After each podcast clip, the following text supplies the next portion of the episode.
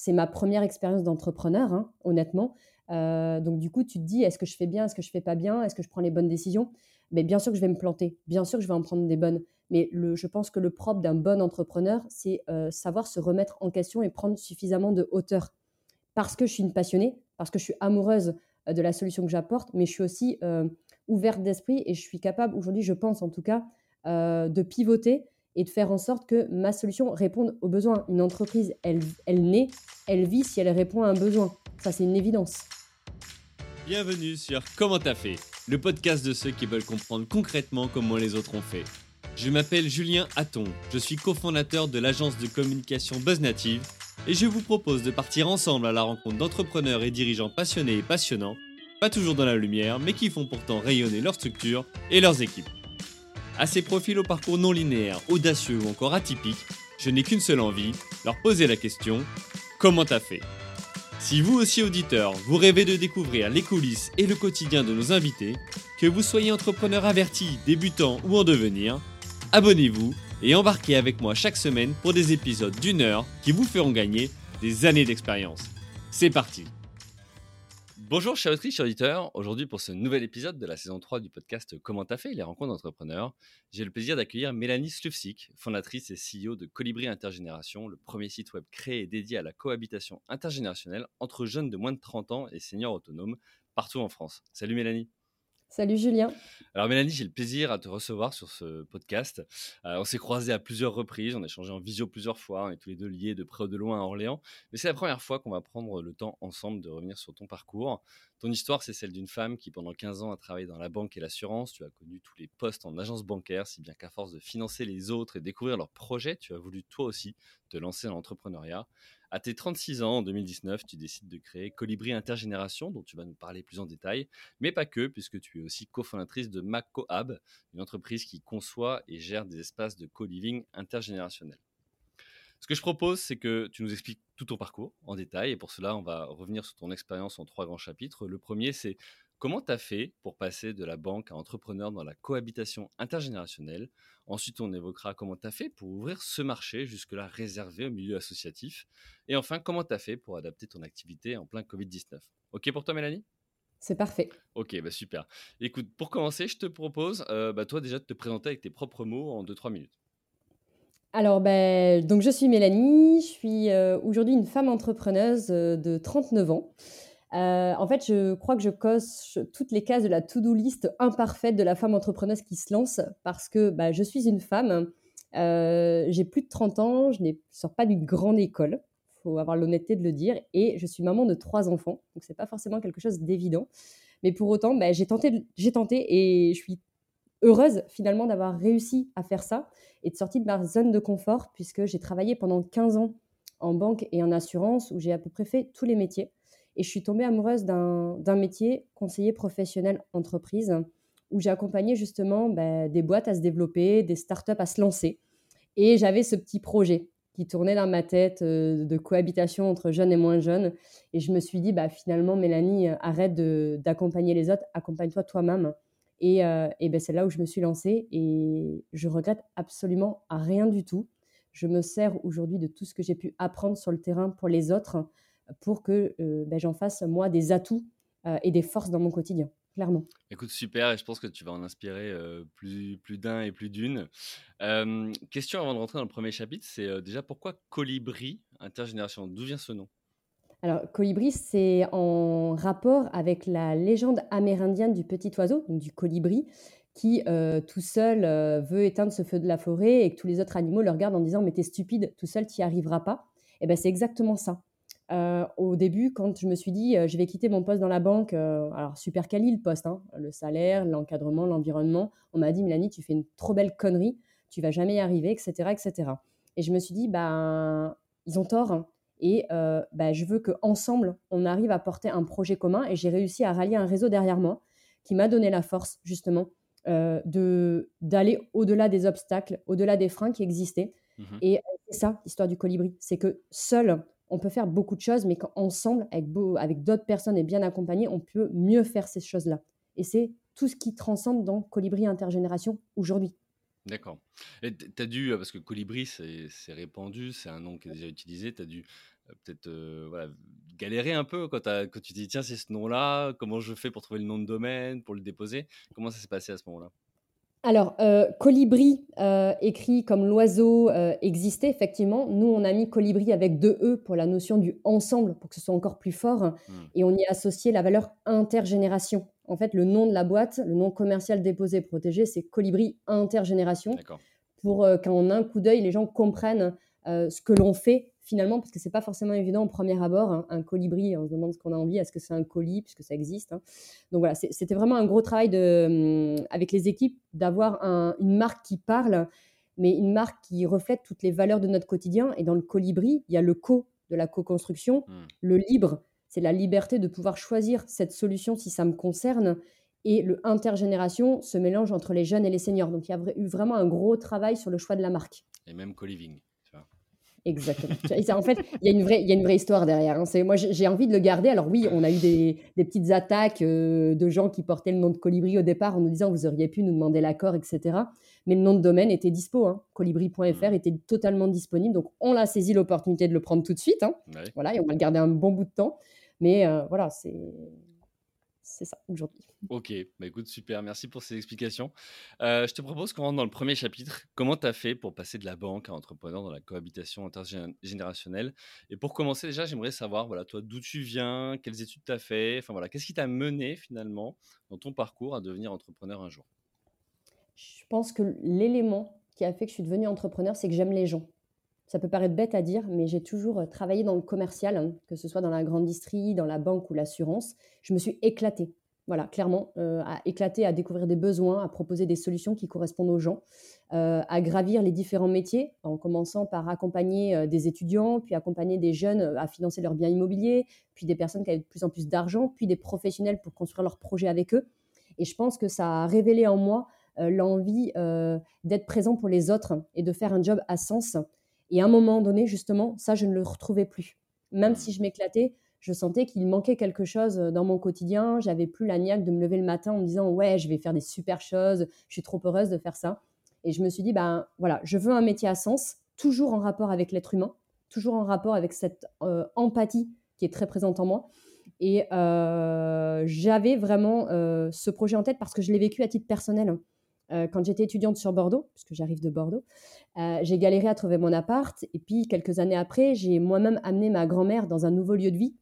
Et euh, la phrase choc qu'elle m'a dit, dit, le soir, elle m'a retenu la main, elle m'a dit Mélanie, ramène-moi chez moi. Et je pense que cette phrase a changé ma vie. Hmm. Clairement. Je suis rentrée le soir, je me suis dit, mais qu'est-ce qu'on a fait? On a fait une connerie, quoi. On l'a mis dans un endroit qu'elle ne voulait pas. Mince, qu'est-ce qu'on aurait pu faire? Et du coup, j'ai travaillé, j'ai recherché tout ce qui existait euh, en France et à l'étranger. Et j'ai découvert le concept de cohabitation intergénérationnelle ou d'habitat partagé intergénérationnel à l'étranger, mmh. où c'est beaucoup plus développé dans les pays scandinaves, en Espagne, dans les Pays-Bas, en Belgique. Et je me suis dit, mais pourquoi en France ça marche pas? Pourquoi on n'a pas cette solution qui vaut de l'or? Pourquoi, on... pourquoi il manque quelque chose? Et en fait, le concept existait en France, mais il était porté principalement par le tissu associatif. Et je me suis dit, bah, il y, a, quelque chose à creuser. Pendant deux ans, j'ai travaillé. J'ai regardé ce qui se passait, comment ça se passait. J'ai fait le client mystère moi-même auprès d'associations pour voir euh, euh, la réalité du marché aujourd'hui.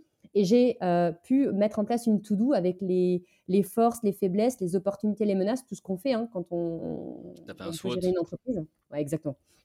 Et à un moment, je suis arrivée à un constat simple, c'est de me dire que, ouais, il y a des freins, mais que ces freins, moi, Mélanie, je suis capable et j'ai envie de euh, faire en sorte que ce ne soit plus des freins et qu'on euh, développe et qu'on démocratise surtout ce concept qui, pour moi, et doit être à la même place que la colocation dans les années à venir. Ça, c'est super fort ce que tu dis, parce qu'on reviendra après sur le concept, le modèle, etc., bien, bien en détail, mais là, dans ce que tu dis, c'est...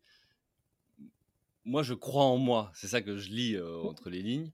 C'est hyper puissant, cette force mentale, tu vois, que tu as, ça te, ça te vient d'où mais en fait, Julien, je vais être très honnête avec toi et, avec les gens qui vont entendre le podcast. Mais en ayant cette idée en tête, un jour, j'ai pris une ardoise blanche et j'ai marqué justement tous ces points que je viens d'énoncer sur une ardoise. Et j'ai attendu que mon conjoint rentre le soir et je lui ai dit voilà, j'ai envie de faire ça. Et il m'a regardé, il me fait ça marchera pas. Et à partir du moment où il m'a dit ça, J'étais convaincue que ça allait marcher. Et lui, d'accord. Et lui, il est dans le business ou pas? Pour savoir euh, si c'est un avis d'entrepreneur. C'est un, investisseur de premier degré, tu sais, qui, est intervenu avec moi au tout départ dans la société pour m'aider à la lancer. Et en fait, aujourd'hui, il n'intervient absolument pas dans l'opérationnel. Euh, puisque déjà je prends trop de place, je pense, à son goût, mais et tant mieux. Mais euh, il, il, est, il est tout hyper présent à mes côtés dans les réflexions stratégiques. et ça, c'est une vraie force pour moi en tant que femme entrepreneuse, c'est d'avoir ce soutien moral, ce soutien stratégique. Parce qu'aujourd'hui, lui, il gère, euh, il est responsable commercial euh, d'un réseau euh, d'une banque.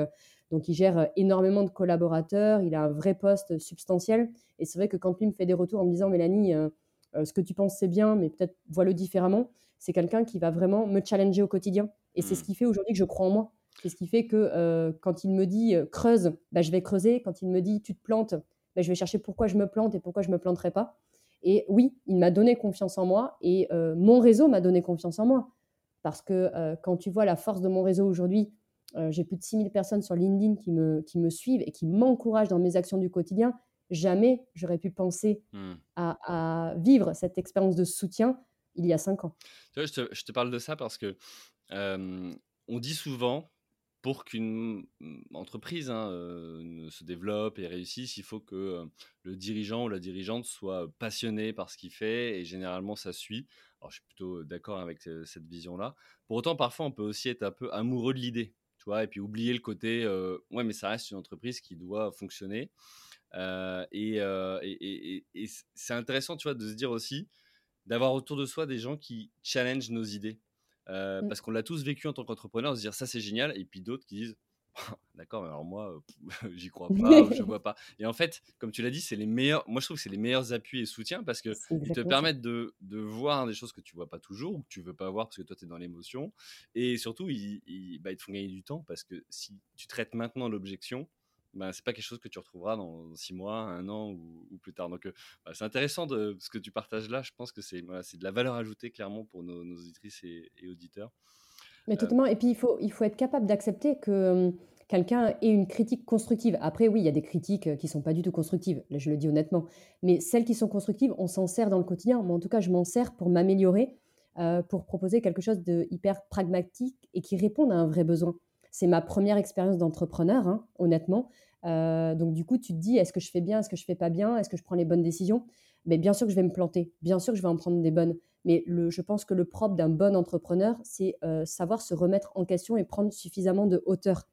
Parce que je suis une passionnée, parce que je suis amoureuse euh, de la solution que j'apporte, mais je suis aussi ouverte d'esprit et je suis capable, aujourd'hui, je pense en tout cas, de pivoter et de faire en sorte que ma solution réponde aux besoins. Une entreprise, elle, elle naît elle vit si elle répond à un besoin. Ça, c'est une évidence. Oui, bah, je suis complètement aligné avec toi. ok, et, donc du coup, c'est ça qui m'intéresse, c'est tu dis c'est ta première expérience entrepreneuriale. Pourtant, tu te dis, moi j'y vais, j'y crois, je vais le faire et je vais, tout bousculer. Ça, ça vient d'où justement ça? Parce que, alors avant, tu étais dans la banque, euh, tu as, fait des études euh, d'école de commerce ou de, de business? Comment? Alors, ça vient justement, je pense, de, mon, de mon profil et de mes années passées. C'est qu'en fait, euh, je suis pas née avec une cuillère euh, en or dans la bouche, mmh clairement. Je suis fille de gendarme et de secrétaire comptable. Et je me suis toujours arrachée euh, dans la vie. C'est-à-dire que chaque été, quand j'étais étudiante, je bossais. Mmh je n'ai jamais eu de vacances parce qu'il fallait que je paye mon permis, il fallait que je paye toute, bah, toute la vie du quotidien. Et je pense qu'aussi, c'est une, une, vraie valeur, une vraie, une vraie force dans le quotidien de se dire que rien n'est acquis, qu'il faut se battre pour avoir les choses et c'est ce qui fait aussi mon tempérament aujourd'hui. Euh, cette niaque, euh, elle n'est pas née hier, elle est en moi depuis bien des années. Et j'ai envie de me battre pour les choses. Ça, c'est une évidence. Et oui, je n'ai pas fait d'école de commerce, même si j'ai été prise dans une très belle école euh, à Bordeaux, mais j'ai dû y renoncer faute de pouvoir subventionner ces frais qui étaient inhérents à, à l'école. Et pour autant, aujourd'hui, je suis là et je m'en sors très bien. Quoi. Ok. Ok, donc tu n'avais pas d'entrepreneur autour de toi ou de mentor Ok, tu n'avais pas de modèle entrepreneurial dans ta, dans ta jeunesse ou lors de ton éducation? Non, je me suis auto-formée, j'ai beaucoup lu, j'ai pris soin de suivre, je pense, des bonnes personnes aussi sur les réseaux mmh. pour prendre de leur propre expérience, pour m'en enrichir, pour m'en approprier une partie et me dire que oui, ça c'est des choses que j'aimerais bien faire demain si j'ai ma boîte. J'ai eu la chance de pouvoir, bah, quand je me suis lancée dans le colibri, avoir euh, des gens à mes côtés qui m'ont donné, qui m'ont apporté. Hmm. Euh, et, c'est là-dessus que je surfe aujourd'hui. Hein. Hmm. Ok. Ok, alors une question, parce que jusque-là, tu étais dans la banque et l'assurance, tu finançais des projets, donc quelque part, tu, bah, tu leur permettais de vivre, de se développer, de créer des emplois, de changer la société de manière générale. Tu aurais pu t'en tenir à, ça? Pourquoi tu as décidé de passer le pas? Parce que j'aime sortir de ma zone de confort. Mmh. Et aujourd'hui, je suis beaucoup plus heureuse à partir d'une feuille blanche à créer et à essayer d'amener les choses que de répondre à une stratégie déjà en place. Honnêtement, aujourd'hui, je, kiffe mes journées, hein, clairement. J'aimerais bien qu'elles soient plus longues d'ailleurs, mais je, pense que je me suis révélée dans ce job-là d'entrepreneur, d'aller chercher ce qu'il faut, les ressources, la stratégie, les hommes, d'aller recruter. Aujourd'hui, du moins, au tout départ de l'expérience, je l'ai fait seule. Et à un moment donné, j'ai senti que j'atteignais une certaine limite et je me suis associée mmh. avec des gens juste incroyables qui sont aujourd'hui deux associés à mes côtés opérationnels qui m'apportent encore plus qu'hier sur des compétences que je n'ai pas et je prends beaucoup d'eux. Et je pense que c'est ça aussi le propre d'un entrepreneur. Tu le disais tout à l'heure, on fait un métier passion, mais il faut vraiment euh, aller chercher dans les autres personnes à, tes côtés les compétences que toi tu n'as pas. C'est comme ça que tu réussis. Mmh. Tu n'es pas le meilleur du monde, tu peux pas tout savoir, tu peux pas tout porter tout, seul. Et la force d'une entreprise qui rayonne, c'est de s'entourer des bonnes personnes. Mmh. Ok. Alors, comment tu as fait à ce moment-là concret quand tu as ton ardoise? Ton conjoint qui dit Bon, j'y crois pas. C'est ça.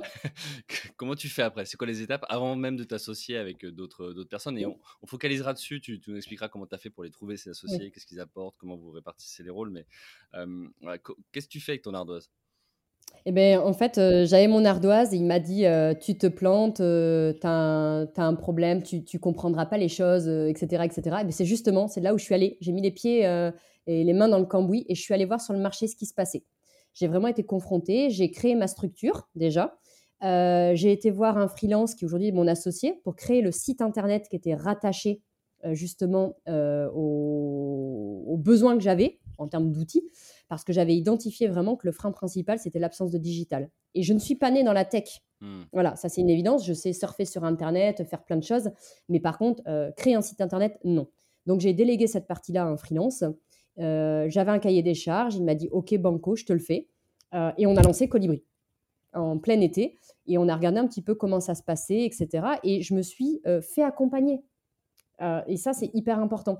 parce que j'avais bah, par des mentors, des experts. j'ai suivi des programmes d'accompagnement chez Willa. comment tu les trouves tout cela tu vois? Ça, c'est un, une vraie discussion que j'avais aujourd'hui justement avec un, un, de mes contacts. le chef d'entreprise, parfois, il ne sait même pas qu'il doit se faire accompagner. Quand il n'est pas en train de penser que se faire accompagner, c'est être un mauvais chef d'entreprise. donc, comment tu fais à ce moment-là, toi, pour te créer, dire j'ai besoin d'aide, j'ai besoin d'être mentoré Qu'est-ce que tu fais Tu contactes les gens, tu leur dis écoute, j'ai besoin d'un mentor, c'est toi, etc. Enfin, comment tu t'y es pris? C'est ça. C'est LinkedIn qui m'a aidé à rentrer en contact avec les bonnes personnes. Et c'est le bouche à oreille. C'est-à-dire qu'à partir du moment où j'ai lancé ce projet, j'en ai parlé sur les réseaux. Peut-être à tort aussi, parce que du coup, je ne me suis pas méfiée du développement potentiel de la concurrence qui mmh. aurait pu se nourrir de mes propres expériences. Mais j'ai fait vivre LinkedIn à mes côtés depuis le départ. À chaque étape substantielle, je le notais. Quand j'avais besoin d'informations, besoin d'aide, je le demandais. Hmm. Et il y a beaucoup de gens qui sont venus vers moi en me disant Mais Mélanie, contacte un tel, va voir un tel. Euh, je travaille dans l'univers bancaire, donc c'est vrai qu'on euh, a aussi euh, cette force de réseau très présente où, quand j'ai eu besoin d'aide, bah, j'ai pu aller chercher les personnes concernées dans mon propre réseau passé. voilà, mais je pense que lorsqu'on a une idée, il faut surtout pas la garder dans un tiroir fermé à clé c'est surtout la belle connerie à ne pas faire. Et aujourd'hui, moi, je l'ai mis sur le marché. Clairement, j'ai dit voilà, je crée le premier site. Je crée une start-up euh, juste parce que je suis convaincue que ce concept, il a besoin d'être digitalisé. Il a besoin d'être mis dans la tech, dans l'ESS.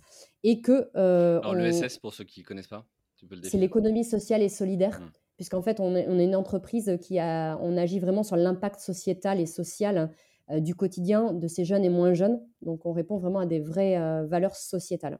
C'est pour ça qu'on est aujourd'hui dans la catégorie start-up de l'ESS. D'accord.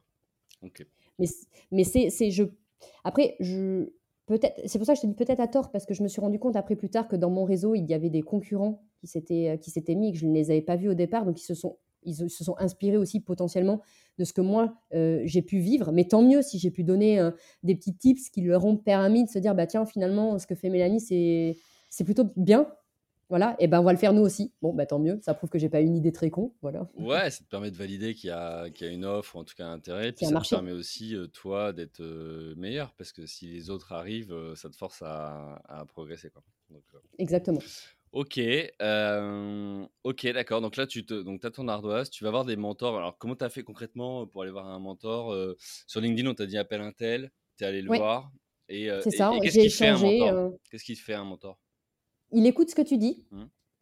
Il, euh, il, te rassure déjà dans un premier temps, et puis euh, il t'accompagne dans ce que tu penses être bien. Il te laisse tester. Ça, c'est super sympa. Un mentor, moi, je trouve que c'est la chance d'en avoir un ou plusieurs à ses côtés, c'est qu'il te laisse tester et il va t'accompagner sur tous les retours que tu peux lui faire. Et ça, c'est hyper important. Au moins, tu quand tu te casses la gueule, tu te casses, la figure toute seule. Hmm. Mais du coup, tu en retires une belle leçon de vie, hein, clairement. Hmm. C'est, euh, tu peux ouvrir des portes, tu vas t'en prendre quelques-unes dans la tête, mais c'est pas grave parce que tu vas te nourrir de ces retours d'échecs. Hmm. C'est un entrepreneur qui a connu aucun échec. Euh, c'est, euh, je les connais pas, j'en connais pas beaucoup, quoi. C'est, important. ces étapes-là sont importantes pour construire un projet qui, qui, est, qui est bien, quoi. Ok. Ok, ça marche. Donc, donc là, donc, tu t'entoures de quelques mentors. Tu as des, des aides aussi. Enfin, comment tu, tu fais pour trouver tout ça? Parce que tu, tu parlais de Bordeaux. tu es installé au labo à Orléans. Oui.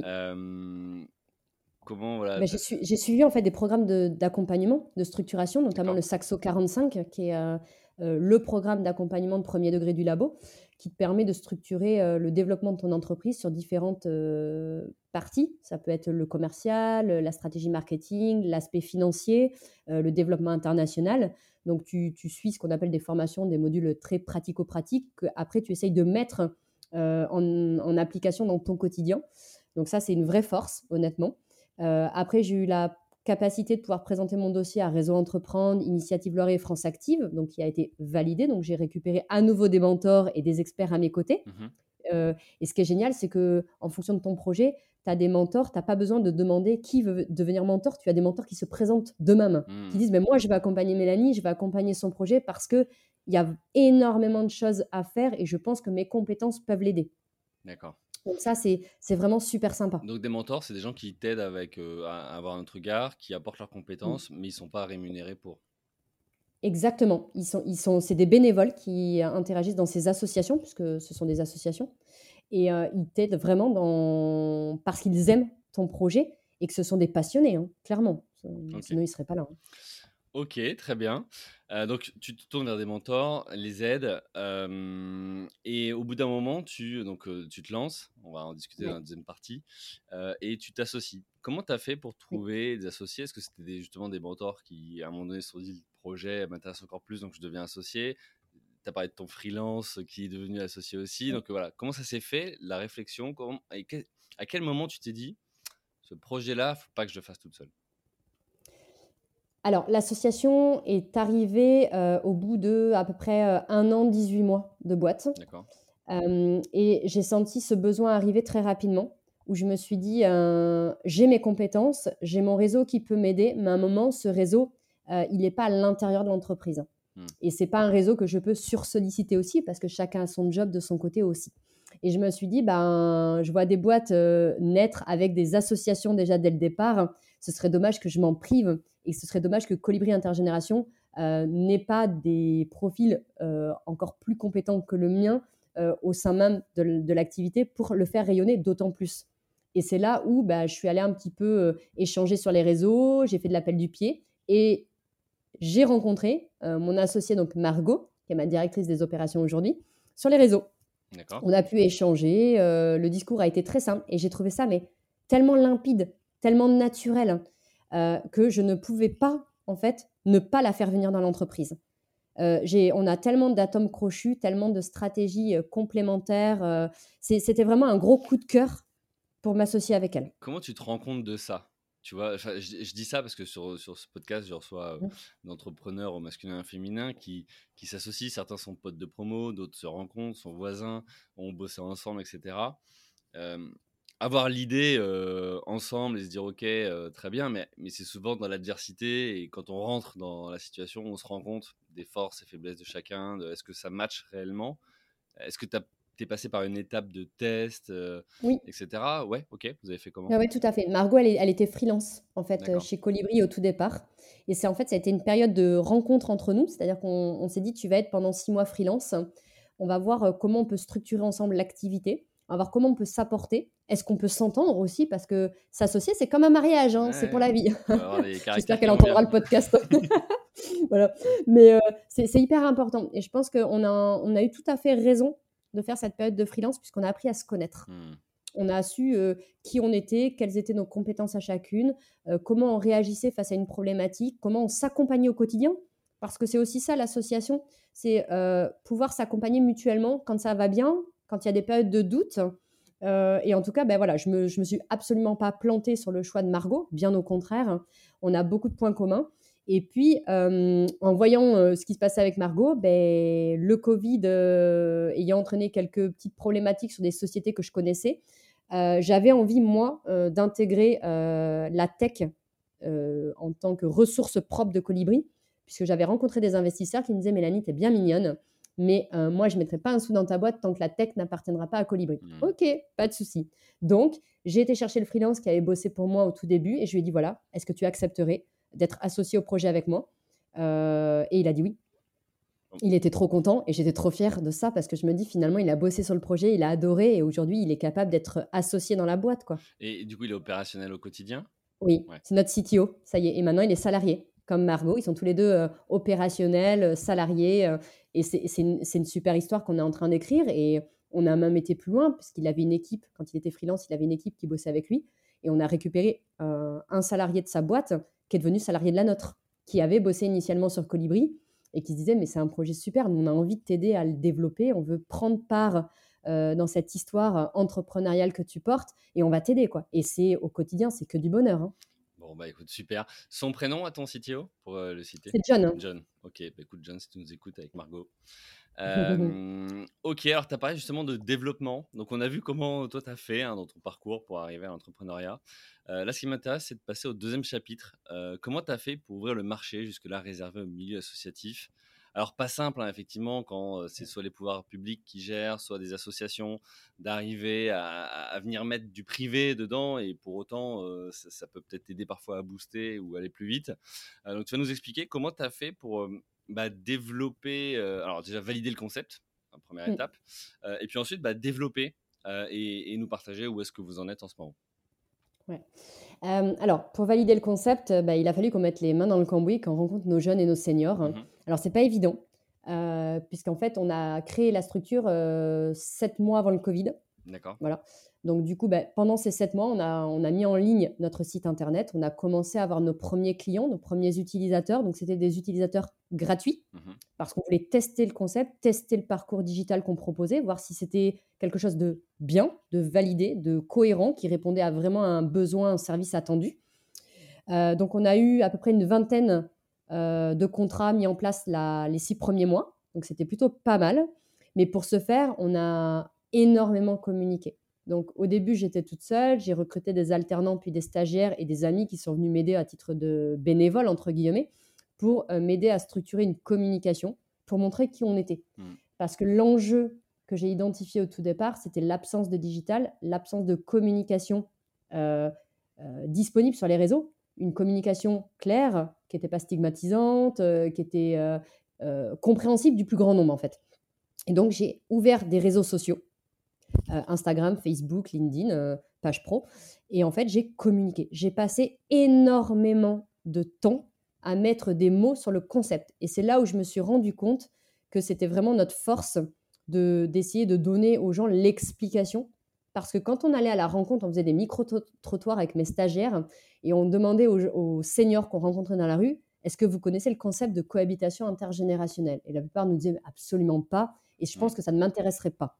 Et quand on leur expliquait, ils s'arrêtaient, ils se disaient Ah Et du coup, on a réussi à avoir un vivier de clients potentiels qui a grossi au fur et à mesure des opérations de micro-trottoir, des opérations de marketing sur Facebook, Google Ads, etc. Et on s'est dit Mais c'est un truc de dingue en fait. C'est juste incroyable. Et notre force, ça a vraiment été ça. La communication qui était associée à un site qui était déjà présent depuis le départ. C'est-à-dire qu'on n'a rien fait à la main. Dès le départ, on a injecté des fonds sur le site internet. Et ça a été vraiment, je pense, l'élément déclencheur qui a fait que euh, Colibri Intergénération était vraiment sur la place. Alors justement, ça va être important parce qu'on ne l'a pas expliqué encore le concept de Colibri. Est-ce que tu peux nous, le partager avec cette mise en relation notamment euh, Et puis euh, du coup, son modèle économique? Mmh, tout à fait. Alors, le concept de cohabitation intergénérationnelle et solidaire, il est encadré par une loi en France. Personne ne le sait, mais il y a une loi. C'est la loi Elan. Et en fait, c'est permettre à un jeune de moins de 30 ans, qu'il soit étudiant ou jeune actif, euh, de pouvoir prendre une chambre meublée de plus de 9 mètres carrés chez l'habitant qui a plus de 60 ans. Et cette personne de plus de 60 ans, elle peut être propriétaire ou locataire. Et elle doit avoir au minimum une chambre. Et vouloir partager bah, son quotidien finalement avec un plus jeune. Hein. Euh, la valeur ajoutée de Colibri sur le marché, ce qui n'existait pas avant, c'est le fait qu'on ait ce parcours 100% digital, puisque nous nous déplaçons nullement chez nos clients. On n'utilise que le mail, les visios, les photos, les vidéos. Et on a un matching euh, tel mythique. Je prends cet exemple parce que ça parle beaucoup, mais tel mythique, c'est-à-dire qu'on ne fait rencontrer ce jeune et ce moins jeune que s'ils ont des affinités de vie commune attendues. Hmm. on sait pas parce qu'on a un retraité sur Bordeaux et un étudiant sur Bordeaux qu'on va les faire se rencontrer. Des fois, on a des chambres qui aujourd'hui sont sur notre site qui sont disponibles, mais on n'a pas en face le profil de, du jeune qui correspond aux attentes et du coup, on ne matche pas. D'accord. Donc voilà le concept dans son ensemble. Et euh, l'avantage aussi, c'est qu'on intervient sur toute la France. On ne s'est pas arrêté à Orléans, puisque notre siège social est à Orléans aujourd'hui. On ne s'est pas arrêté que sur Orléans ou que sur des grandes villes. On a ouvert d'un seul coup le périmètre géographique à la France entière parce que les étudiants sont mobiles, parce que la première année, ils vont être à Lyon, la deuxième à Paris, la troisième à Marseille. Et comme on les connaît, c'est très bien si on peut les accompagner jusqu'au bout de leur parcours. Et ça, c'est génial. Hmm. Voilà.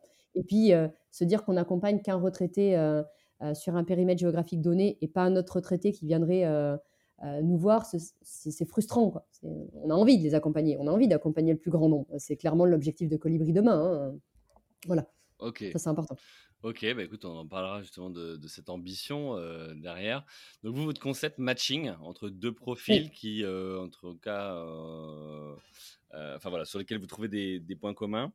Euh, mais aussi tiers de confiance quelque part, parce que c'est vous qui mmh. contractualisez, c'est ça? Enfin, ça passe par vous C'est exactement ça. Ouais, tout à fait. On, le site euh, permet aujourd'hui de signer son contrat en trois clics. D'accord. Euh, puisqu'on passe par des API, donc des, des, sociétés externes avec qui on travaille, avec qui on a négocié des, des protocoles d'accord digitaux, qui nous permettent de signer les contrats en ligne, de faire les paiements en ligne. Hein. C'est-à-dire les gens ne s'occupent de rien. Mmh. Ils ont juste à créer le profil, à se rencontrer.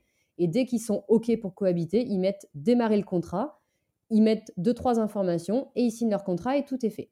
Et on est aussi tiers de confiance dans la relation du quotidien. C'est-à-dire qu'on va essayer autant que possible de suivre nos contrats dans le temps. Hmm. Alors, on n'est pas intrusif, mais on, essaye aussi bien que possible de prendre euh, la température de nos contrats. Est-ce que tout se passe bien? Est-ce que vous avez des interrogations? Euh, Est-ce que ça va pas? Parce qu'il faut aussi le dire quand ça va pas, hein, clairement. On ne nous le dit pas suffisamment de façon honnête. Les gens essayent toujours de mouiller le truc en se disant oui, mais il semblerait que. Bon, mais si ça va pas, ça va pas, c'est pas grave. Vous mmh. savez, c'est pas grave. Au contraire, il vaut mieux le savoir avant qu'après. Donc ça, c'est aussi important. Et euh, on, a vertu à accompagner nos clients dans le temps, nos clients seniors, sur un premier contrat, puis un deuxième, puis un troisième, parce que euh, les contrats, c'est en général une année scolaire, hein, une année universitaire ou un premier CDD. Donc on se dit qu'il y a vraiment une certaine récurrence d'accompagnement dans le temps auprès de ces seniors. Donc il faut être présent dans le quotidien, pour être un vrai tiers de confiance de qualité. Ok, bah écoute, très clair. Euh, je vais te poser une question qu'on t'a probablement déjà posée, mais autant bon, le jeune de moins de 30 ans, euh, je le vois aller sur le site web, en tout cas il est adepte des réseaux sociaux et d'Internet. Le plus de 60 ans, c'est moins forcément évident, selon en plus si c'est un urbain ou en zone rurale. Comment, comment vous avez géré ça? Moi, j'adore quand on me pose cette question parce qu'en fait, on a un chiffre euh, énorme chez nous, c'est que 70% de nos plus de 60 ans vont sur notre site via leur mobile. D'accord. C'est dingue, hein Ouais. du coup, euh, en fait, la fracture du numérique, nous, on ne le voit pas. Et euh, si on le voit encore maintenant, ça va euh, naturellement disparaître parce que les, seigneurs de demain, c'est nos parents, c'est nous, c'est nos enfants. Donc forcément, naturellement, on voit nos, les différentes générations qui sont de plus en plus connectées et digitalisées. Mais quand il y en a, on a proposé une solution intermédiaire Si le senior est non digitalisé, soit il a dans son entourage quelqu'un qui peut l'accompagner, un petit enfant, un enfant, un tiers de vie. Donc, il va faire avec lui le parcours. On appelle ça un aidant. J'accompagne un senior. Ou sinon, il va carrément nous appeler par téléphone. Et là, aujourd'hui, on a encore quelques dossiers que l'on traite de cette façon-là, en fait. On ne, on ne dira pas non à un senior parce qu'il n'est pas digitalisé. On va lui proposer soit le parcours aidant, s'il a quelqu'un dans son entourage, ou soit de contacter directement un collaborateur de l'équipe de Colibri Intergénération. D'accord, ok. Et d'ailleurs, justement, hyper intéressant, en data, vous devez avoir ces infos, mais euh, c'est plutôt euh, la personne de plus de 60 ans qui appelle, c'est dans les stats, ou c'est plus la famille qui se dit, tiens, ça peut être une solution qu'ils ne connaissait pas euh, Alors, ça dépend. Ça dépend parce qu'en fait, on, a, on, a, on s'est rendu compte qu'on avait deux profils de cible de seniors. On a soit les seniors tout jeunes, qui viennent d'avoir euh, les 60 ans, 65 euh, ans, qui eux font ça. Et clairement, c'est pour une question de pouvoir d'achat. D'accord. Voilà. Et puis, on a des seniors un petit peu plus âgés qui, eux, vont le faire vraiment pour ce lien social, pour cette présence rassurante et bienveillante qu'on va leur proposer. Et du coup, eux, souvent, sont aidés. Hmm. Souvent, c'est euh, les enfants, le tiers de confiance qu'il a à ses côtés qui va nous appeler ou qui va saisir le profil avec lui. D'accord, ok. Euh, coupure, deux secondes, je suis désolé. Euh, ouais, je t'en prie. C'est que je vois qu'il y a écrit Mélanie offline et j'ai plus ah toi l'enregistrement. ah. Euh, je sais, bah moi, je suis. Je sais pas Tout est bon. Toi, de ton côté, tu as bien les, ouais, ouais. Mmh. les courbes qui, qui bougent avec le son? Oui, oui, tout à fait. Les tiennes? Ouais, ouais, les miennes avec un petit rond vert à côté avec une coche. Ok, bon, bah écoute, c'est que ça doit enregistrer. En fait, vu que ça enregistre de ton côté, et après ça le met sur le serveur. Mais j'ai juste peur qu'on ait perdu, je sais pas depuis combien de temps on a ça, donc on va voir. On va continuer et je te dirai. Et puis au pire, s'il faut réenregistrer, on le fera. Mais oui, tu ça aurait été un, bel exercice. Ok. ok, donc on va reprendre. Donc du coup, tu nous disais euh, la fracture numérique, toi tu la vois pas. on a parlé des seniors, mais euh, il y a un profil type du jeune de moins de 30 ans qui euh, souhaite justement pas vivre tout seul ou être avec un senior. Alors non, on n'a pas de profil type de ce jeune finalement. Euh, on a plutôt un profil euh, type sur le senior, mais le, jeune, on a un petit peu de tous les profils différents, des très jeunes, euh, des plus anciens qui sont plutôt en phase de thèse. c'est vraiment très différent et c'est justement la richesse de Colibri, c'est-à-dire qu'on n'a pas un profil vraiment défini sur ce jeune-là. Il peut être étudiant, il peut être jeune actif, il peut être tout jeune comme avoir 28, 29 ans et c'est ça qui est génial en fait. Mais par contre, ils ont des valeurs communes, c'est-à-dire qu'ils ont une empathie qui est présente. Ils ont euh, la notion de partage qui fait partie de leur quotidien, parce que sans ça, ça ne marchera pas. Hmm. Aujourd'hui, des, jeunes euh, qui ont envie d'avoir une chambre euh, rien que pour eux et ne pas dire bonjour, au revoir, etc. à quelqu'un, ils vont prendre une chambre en studio simple ou une coloc avec d'autres jeunes. Ils vont pas venir chercher le concept d'habitat partagé entre différentes générations. Hmm.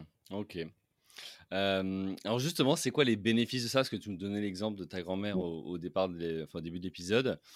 c'est quoi les bénéfices à utiliser Colibri intergénération, en tout cas à faire du, de la cohabitation intergénérationnelle? Bah en fait, pour le, pour le senior, c'est d'une part de recréer du lien social, c'est-à-dire de pouvoir avoir des échanges au quotidien, un simple bonjour, un au revoir, un sourire, une tasse de café, de thé, aller se balader au parc qui est juste à côté, chose qu'il ne ferait pas forcément tout seul parce que c'est pas super sympa de se balader seul. Euh, ça peut être du jardinage, des moments de cuisine aussi, et ça c'est top. Ou des moments encore plus, euh, plus intéressants, c'est aller au théâtre, faire du sport ensemble, faire des activités. On, en a un des binômes où on en est arrivé à ce stade-là, et ça c'est juste incroyable. Et pour nous, c'est, ça vaut tout l'or du monde ces retours-là.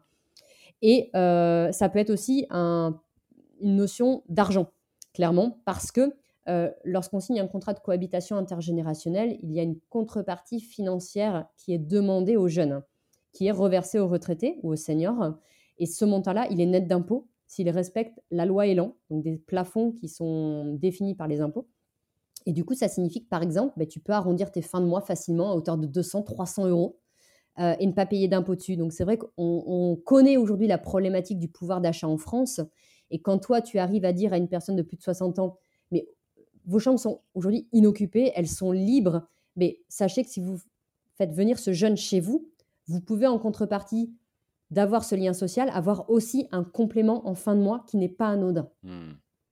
Et ça, c'est hyper important. Et, de, et honnêtement, je le dis très honnêtement, euh, ça se développe de plus en plus. On avait beaucoup plus aujourd'hui la problématique de lien social, puisqu'on sortait du Covid, ou on était pendant le Covid au début, qu'aujourd'hui, on a cette problématique de pouvoir d'achat qui naît de part et d'autre, à la fois pour le senior, mais à la fois pour le jeune, parce que nous, euh, pour le jeune, là je vais parler plutôt côté jeune, on répond à la vraie problématique de la pénurie de logements étudiants et des loyers excessifs qui sont demandés.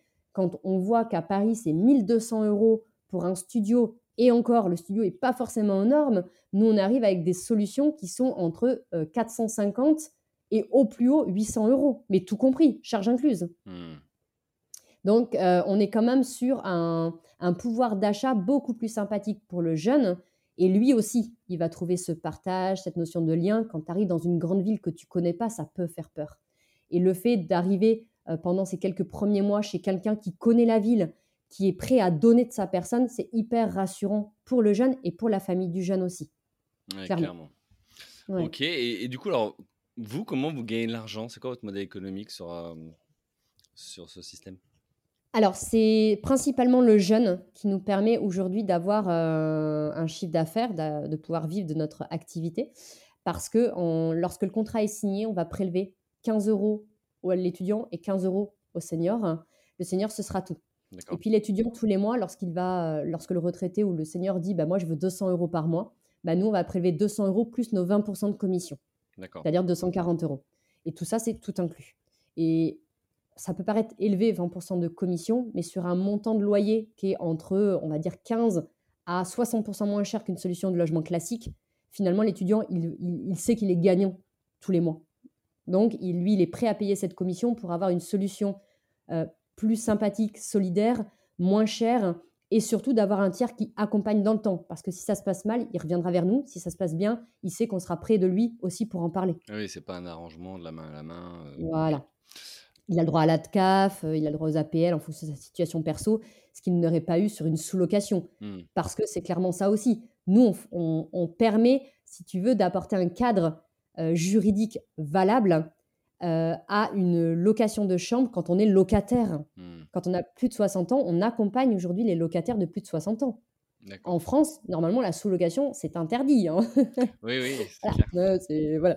Donc aujourd'hui, nous, on permet de, de rendre viable euh, ce concept, mais il faut avoir plus de 60 ans. D'accord, ok, donc pour respecter la loi. Euh, à tous ceux qui euh, viennent te challenger en disant oui, mais ça, c'est pas normalement un métier d'une entreprise privée, ça doit rester associatif ou public, tu réponds quoi ou enfin voilà, quelles sont, quelle est ta position là-dessus? Bah, je leur réponds, regardez où est-ce qu'on en était avant juillet 2019. Le concept, il n'avait pas sa place, il n'avait pas une super com, il n'avait pas un marché ouvert. Moi, je suis très très fière du travail des équipes de Colibri Intergénération aujourd'hui, parce que trois ans après, euh, on a ouvert le marché, il y a des concurrents qui sont arrivés à nos côtés, plutôt en plus challenger, euh, même plus, euh, ils, nous, secouent dans tous les sens, il hein, faut être honnête. Hein. Mais tant mieux, ça nous, tu le disais très bien tout à l'heure, ça nous permet de sortir de notre zone de confort, de toujours aller chercher autre chose, de toujours se remettre en question. Et c'est surtout qu'on fait une super com. Aujourd'hui, on, travaille avec des promoteurs, des bailleurs, on, on, est en train de travailler avec des gros partenaires banque assurance. Euh, on, vraiment, on a challengé le marché, on a démocratisé le concept, on lui a donné un sens, une image, une émotion euh, et aujourd'hui, on a 7000 utilisateurs inscrits sur notre site. Hein. Ah oui, ok, c'est beau. Ouais, ah ouais c'est canon. Hein. On a accompagné plus de 250 personnes et tout ça sans lever d'argent. Donc, euh, notre objectif de fin d'année, c'est de lever, euh, faire notre première levée de fonds. Alors, on ne lèvera pas des millions, clairement. On lèvera suffisamment pour développer notre concept et arriver à prouver qu'on est euh, bien présent, que c'est une solution qui doit euh, vivre et qui doit se développer. Ça, c'est hyper important. Euh, on lève des fonds parce qu'on a besoin de recruter à nouveau. On a besoin d'être toujours avec un site internet qui fonctionne et qui répond à la demande de nos clients. Donc, on a travaillé avec eux pendant un certain nombre de mois, de semaines, pour leur demander qu'est-ce que vous aimez, qu'est-ce que vous n'aimez pas, qu'est-ce que vous aimeriez voir venir sur le site. Et c'est grâce à eux que la nouvelle version qui va arriver en 2023 euh, sera, je suppose, bien et encore mieux que celle qu'on a aujourd'hui. Ok, bah écoute, super. Alors là, tu as parlé de hum, l'ambition hein, euh, euh, et, de la levée de fonds qui va vous permettre de, hum, bah, de passer à l'étape d'après. mais avant ça, déjà, si on regarde aujourd'hui, bah, voilà, tu as quelques chiffres à nous partager sur l'effectif, le chiffre d'affaires ou, ou autre? Ouais, ouais, aujourd'hui on est 12 chez Colibri. Depuis le 1er septembre, on a bien recruté parce qu'il y avait une belle activité, donc on est passé à 12. On a, j'ai trois associés, du moins deux associés, donc on est trois à gérer la boîte aujourd'hui. On a accompagné plus de 250 personnes. Euh, on a un chiffre d'affaires qui, alors le chiffre d'affaires de l'année 2021 est en train de devenir notre chiffre d'affaires mensuel depuis septembre de 2022. Donc ça, c'est la plus belle des réussites. C'est-à-dire qu'on a fait un effet waouh euh, sur la rentrée, juste incroyable. Et on a bien des ambitions euh, définies, c'est de faire fois, voilà, en fait, on veut multiplier par 100 nos chiffres l'année prochaine, puisqu'on a quand même subi les conséquences du Covid. Alors, je sais qu'on en parlera dans la troisième partie, mais pour nous, ça a été un vrai coup de frein mmh. quand le Covid est arrivé. On, a fait les choses de manière à ce qu'on soit toujours présent sur la place pour pouvoir rebondir dès que le Covid euh, disparaîtrait. Mais voilà, c'est clairement, on, on, est là, quoi. Et on le prouve aujourd'hui avec nos chiffres, on le prouve euh, encore euh, demain parce qu'on on est aujourd'hui une des startups qui est récompensée euh, à tout va, en fait. On, on fait ouais, des alors tu peux nous partager justement les deux, trois derniers prix que vous avez obtenus? Ah ouais, mais et j'en suis très très fière parce que c'est des prix qui à la fois récompensent euh, l'initiative intergénérationnelle, euh, récompensent euh, l'image entrepreneuriale qu'on défend au quotidien. Donc on a, on a été, on a remporté sur Paris le marathon pitch du salon Go Entrepreneur. Euh, dans la catégorie impact social. Mmh et ça, c'est juste dingue. on a pitché, il y a une 500 dossiers qui ont été présélectionnés. On était 10. Et dans les boîtes qui ont pitché à mes côtés, quand je les ai entendus pitcher, je dis ouais bon ben laisse tomber, c'est pas pour nous. Et on a remporté. C'est juste hyper génial. Et puis on a on a remporté différents prix. Euh, on est des fois on est que on est on n'est pas lauréat, on est finaliste, mais c'est déjà super bien. Euh, cette année on a fait le BioBoss Tour 2022. On a remporté l'étape Orléans qu'on a gagnée. Et à Paris, on fait partie des 18 finalistes femmes entrepreneurs euh, qui portent des projets à sens. Hmm. Donc tout ça, en fait, ce ça nous permet de mettre en avant le concept. Ça nous permet de mettre en avant Colibri Intergénération et aussi, de mon côté à moi, cette démarche entrepreneuriale dans laquelle j'œuvre chaque jour pour montrer à tout le monde et tous ceux qui ont envie de construire une boîte demain, de se dire, bah, c'est pas parce que tu t'es né euh, dans un milieu qui n'est pas entrepreneurial que tu ne peux pas réussir. Si tu te donnes les moyens et que tu es passionné par ce que tu fais, tu peux y arriver. Ouais, on sent ça chez toi, ce qu'on retrouve chez Anthony Bourbon euh, et d'autres entrepreneurs, mais ce, truc de dire si tu veux, tu peux y aller et l'envie d'embarquer un maximum de gens avec toi. Moi, le premier, j'ai monté ma boîte à 23 ans, je sortais d'études, mais sur le papier, j'avais rien pour devenir entrepreneur et oui, si tu peux motiver des gens à le devenir et, se dépasser et aller prendre du plaisir à faire ça, bah ta journée elle est faite. Donc, euh, je sens ça chez toi là dans, ce que tu dis. Non, mais c'est ça. Et puis tu t'en tombes amoureux de tout ce que tu fais. Du coup, euh, aujourd'hui, on m'invite à des sessions de pitch parce qu'il semblerait, je, je, me la pète pas quand je dis ça, mais que euh, lorsque je fais des pitchs, j'arrive à embarquer les gens. Et c'est le propre du pitch, c'est l'art de le maîtriser et mmh. l'art de le personnaliser en fonction des gens que tu as en face. Et je me sens tellement à l'aise dans ces moments-là, en fait.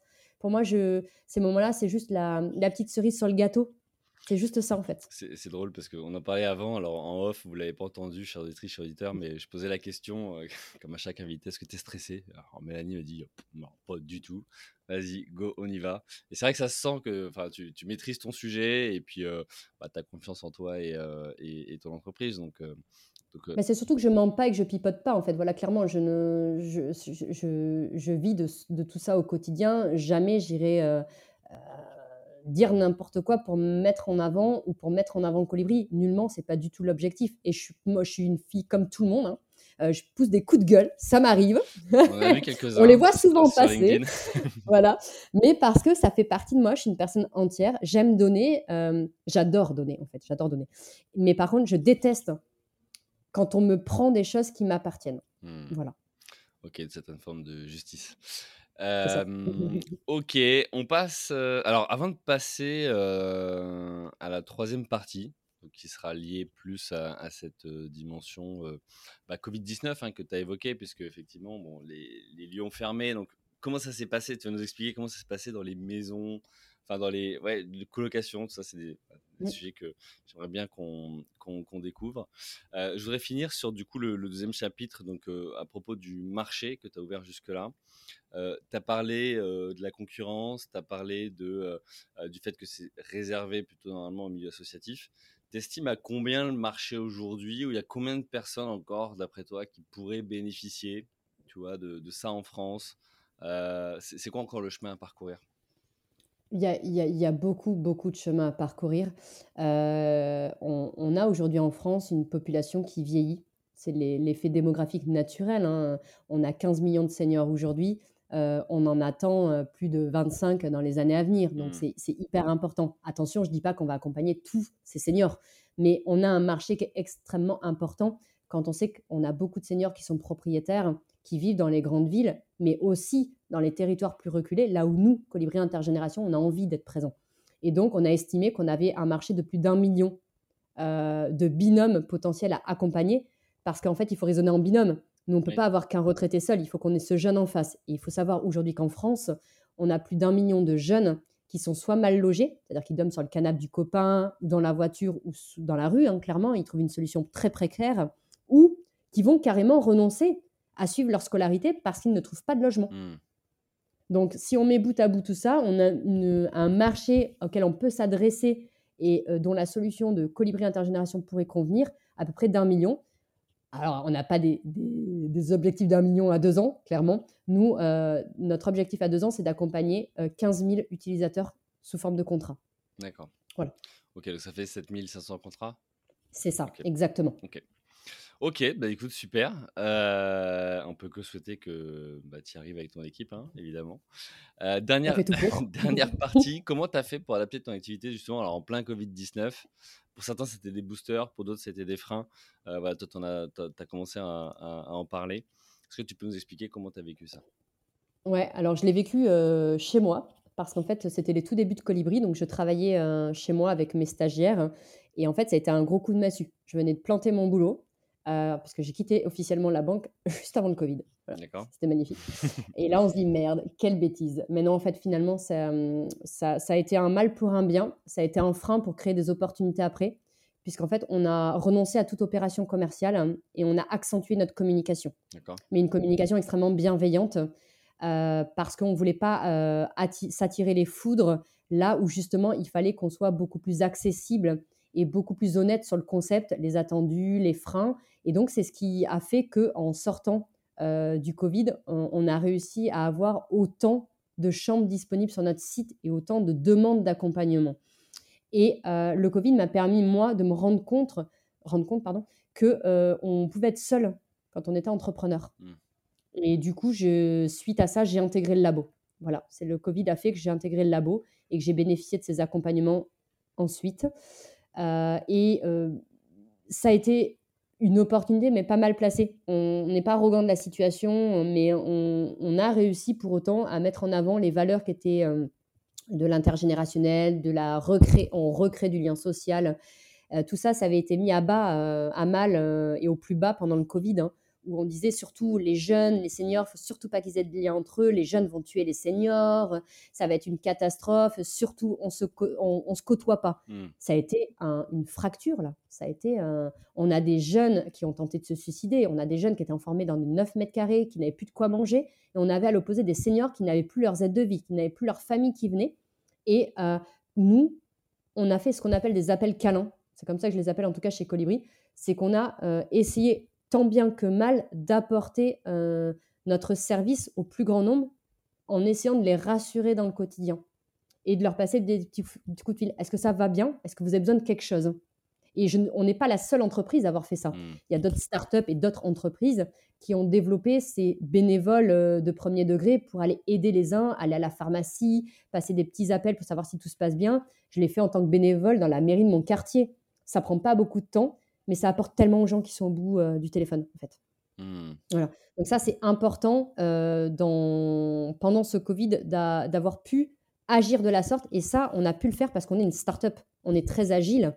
Donc la stratégie, c'était très simple. On arrête le commercial, on fait de la communication et on est disponible pour toutes les personnes qui nous appellent. On a pu le faire. D'accord. Mais et, du coup, comment tu te finances sur cette période-là? Les fonds propres. Ok, d'accord. j'ai augmenté le capital de la boîte, hein, clairement. J'ai rajouté au, pot, hein, euh, grâce à ben, France Active, Initiative Loiret, où j'ai fait des dossiers de subvention et de prêts pour nous permettre de passer la crise, tout simplement. Après, on n'avait pas beaucoup de charges aussi. Hein. Mmh. Il n'y avait pas de loyer puisque j'étais chez moi. j'avais des stagiaires ou des alternants, donc j'avais des aides de l'État. Donc ça nous a permis de passer la crise beaucoup plus sereinement que des entreprises qui ont 300 collaborateurs, des, loyers hors normes. C'est une évidence, mmh. voilà, clairement. Ok, ouais, donc sur des premiers mois plutôt agile, souple et léger, j'ai envie de dire, pour le lancement. Et puis après, tu t'es rendu compte que. Alors ça me semble aussi un peu j'ai envie de dire pas évident, mais quand tu dis après on a intégré le labo, donc l'incubateur du numérique à, Orléans, euh, euh, pour quelqu'un qui crée du lien entre les gens, euh, si tout le monde est en visio dans ta boîte, je me serais peut-être posé une question, mais voilà. Bah, en fait, non, parce que comme nous, dans notre quotidien, on rencontre pas physiquement parlant nos clients. Mmh. Donc, si tu veux, en soi, c'était pas un, frein. mais c'est, ça nous a permis, je pense, de structurer le projet où il fallait qu'il soit structuré structuré. Mmh. Peut-être qu'on n'en serait pas là si je n'avais pas intégré le labo, effectivement. Mmh. Ok. Alors justement, intégrer un lieu comme ça où il y a d'autres startups, d'autres entreprises, ça, tu as trouvé quoi comme, euh, comme intérêt? Parce que tu aurais très bien pu prendre des bureaux euh, que tu trouves toi, mais où il n'y a personne d'autre et euh, juste ton équipe. Qu'est-ce que ça t'a apporté? c'est une approche différente parce que le, le labo m'a permis d'avoir un cadre déjà de dissocier ma vie perso de ma vie euh, pro. Ah Parce que quand on travaille chez soi, la, frontière, elle est, elle est très vite effacée. Je me souviens, moi, euh, euh, avoir mes enfants en train de donner le biberon de mon tout dernier en faisant une visio avec un partenaire, ça ne choque pas le partenaire puisqu'on était en plein Covid. Mais ce que je veux dire, c'est qu'à un moment donné, il faut savoir couper mmh. et prendre de la hauteur. Et le labo m'a permis de le faire. Et le labo permet d'autres choses. Le labo ou tout incubateur permet d'entrouvrir son réseau, de pouvoir euh, avoir plus de visibilité rapide, euh, de pouvoir avoir plus d'échanges. Euh, moi, j'ai échangé avec des startups, j'ai échangé avec des professionnels. Voilà, il y, a vraiment eu cette richesse de ressources, mais ressources hyper larges. quand j'ai eu besoin d'aide pour la tech, j'ai su qui aller chercher. Quand j'ai eu besoin d'aide pour le recrutement, bah, j'ai su qui aller chercher pour m'aider à faire mes premiers recrutements. Et aujourd'hui, c'est donnant-donnant parce que j'ai aidé et on, m'aide aujourd'hui. Vous voyez, mmh. c'est hyper intéressant cette synergie entre l'incubateur et la startup. Il faut vraiment en avoir conscience. Et la preuve est, c'est que quand je me suis associée avec Margot, qui est sur Paris, qui vit sur Paris, on a euh, réalisé le même montage avec Willa, qui est un incubateur féminin. On a suivi un programme de formation avec eux et on a pris des bureaux. Alors, c'était très court parce qu'on voulait tester à Paris comment ça se passait. Mmh. Donc, euh, il y a eu, il faut, moi, le gros conseil que j'ai à donner s'il y a des entrepreneurs, entrepreneureux qui nous écoutent, c'est vraiment, n'hésitez surtout pas à aller visiter les incubateurs ou les pépinières d'entreprise qui existent sur vos périmètres géographiques, parce que tout va dépendre de l'activité qu'on a, du marché que l'on a et de la maturité du projet. Mmh. Parce que c'est pas, tout le monde ne va pas bien vivre dans un incubateur. quelqu'un qui a déjà beaucoup de collaborateurs, qui a vraiment une activité commerciale qui est vraiment euh, bien développée, Bon, je suis pas convaincue que ça apporte beaucoup, sauf s'il y a un nouveau produit, un nouveau challenge, ok. Mais sinon, non.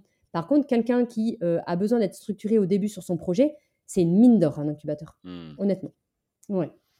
Ok, bah écoute, euh, super. Ça, c'est intéressant de, ah, de, de, voir euh, voilà, quelles étapes. on parlait tout à l'heure des aides, on parlait voilà, de mmh. toutes ces choses-là. Plus là, le fait d'intégrer l'incubateur, ça permet aussi de s'ouvrir. On a vécu ça, nous aussi, dans notre histoire, à un moment donné, où on est sorti de la pépinière d'entreprise pour aller dans nos propres locaux et en fait au bout d'un moment bah, tu es un peu contre toi et toi-même. C'est un peu ça. Et tu as besoin d'ouverture tu as besoin de voir d'autres gens tu as besoin de, voilà, de, voir d'autres boîtes d'autres idées de, faire des collisions euh, et, et, créer des rencontres. Je trouve ça super intéressant et, euh, et, je crois beaucoup en l'évolution euh, et le développement des incubateurs des espaces de coworking ou autres où on va pouvoir se retrouver et échanger euh, bah, nous, on y croit parce que tu vois, on a il n'y a pas très longtemps, on est passé chez Urban Lab de Paris Co pour la partie un petit peu immobilière, parce qu'on on est aussi une start-up de la PropTech aujourd'hui. Donc, euh, PropTech, c'est Properties euh, Digital, en fait. C'est tout ce qui est immobilier digital. Et ça fait plus d'un an qu'on est avec eux maintenant aussi sur Paris. Et ils nous aident vraiment, mais c'est ce que je disais tout à l'heure, tout dépend de son marché. Hmm. Quelqu'un qui fait de la pharmacie, il aura du mal à venir au labo d'Orléans. Il faut qu'il y ait de l'innovation et de la tech, même s'ils ouvrent aujourd'hui un petit peu plus le champ des possibilités, mais il faut vraiment faire attention à son activité, son marché. Et on a, on a, il y a beaucoup de choses à apprendre, honnêtement, vraiment. Ok, bah, écoute, super. Alors, j'aimerais encore en parler des heures, mais je vois l'heure qui tourne et, euh, il va falloir que je te laisse. Euh, super. Question que je pose à tout le monde avant de, avant de conclure. Euh, c'est ça veut dire quoi pour toi être entrepreneur ou entreprendre? Être entrepreneur, c'est être libre de pouvoir créer quelque chose en partant d'une feuille blanche et, et de se donner tous les moyens pour réussir. Pour moi, l'entrepreneur, c'est ça. C'est quelqu'un qui va créer qui va être capable de défaire pour refaire et qui va être capable d'aller chercher toutes les ressources possibles pour que le projet marche. Ok, écoute, super, on prend comme définition. Euh, pour tous ceux qui veulent te retrouver sur LinkedIn, donc euh, on a compris, tu es active. Hein. Ah, donc Mélanie Slufsik, donc S-L-U-F-C-I-K. C'est exactement ça. Super. Colibri intergénération, donc avec Colibri, deux E à la fin et non pas un I. Euh, pour ceux qui veulent aller découvrir euh, l'entreprise, euh, allez donc sur le site internet colibri.fr, c o l i b r 2 efr euh, et puis, bah, il me reste euh, juste euh, à te remercier, Bélanie, pour ta participation, pour ton retour d'expérience très inspirant, très intéressant. vous remercier, vous aussi, chers auditrices, chers auditeurs, pour votre fidélité, pour vos messages, voilà, pour votre soutien. C'est grâce à vous que ce podcast existe. J'ai lancé depuis peu la newsletter et je vous remercie pour vos inscriptions chaque semaine, chaque lundi matin. Je vous envoie le dernier épisode, un conseil de la semaine, une actu entrepreneur. Euh, donc je vous invite à vous inscrire sur le site internet euh, commenttafait.fr, qu'on reste en contact, euh, qu'on avance tous ensemble pour aider les entrepreneurs installés en devenir à gagner des années d'expérience grâce à ceux qui sont déjà passés par là. Merci à vous, je vous souhaite une bonne journée et je vous dis à la semaine prochaine. Bye. Merci. Merci à vous, chers auditeurs, d'avoir suivi l'épisode jusqu'au bout. Si vous êtes arrivé jusqu'ici, c'est que le podcast vous a plu. Alors pour nous aider à continuer, rendez-vous sur votre plateforme d'écoute de podcast préférée et laissez-nous un avis 5 étoiles avec un commentaire positif ou un message pour notre invité du jour. Parlez du podcast autour de vous, c'est le meilleur moyen de nous aider à vous proposer du contenu de qualité. C'en est fini pour aujourd'hui, un grand merci à vous et à la semaine prochaine.